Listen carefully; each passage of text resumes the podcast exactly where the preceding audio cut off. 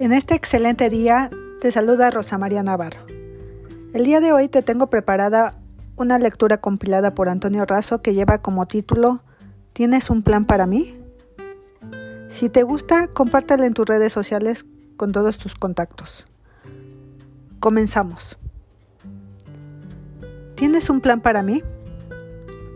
Esta es una fábula antigua.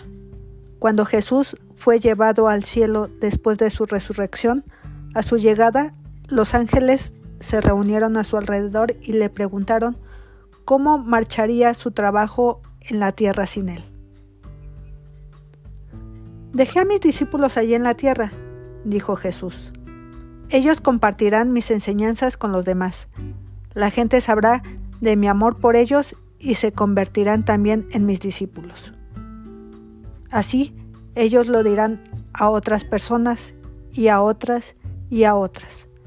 De esta manera mi fe se esparcirá por todo el planeta y creerán en mí. Ese es mi plan, concluyó Jesús. Los ángeles se sorprendieron. ¿Quieres decir que confías en los humanos para llevar a cabo tu plan? Sí.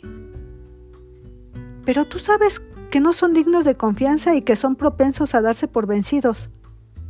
Sí, dijo Jesús, eso ya lo sé. Pero, ¿y si no te apoyan? ¿Qué harás entonces?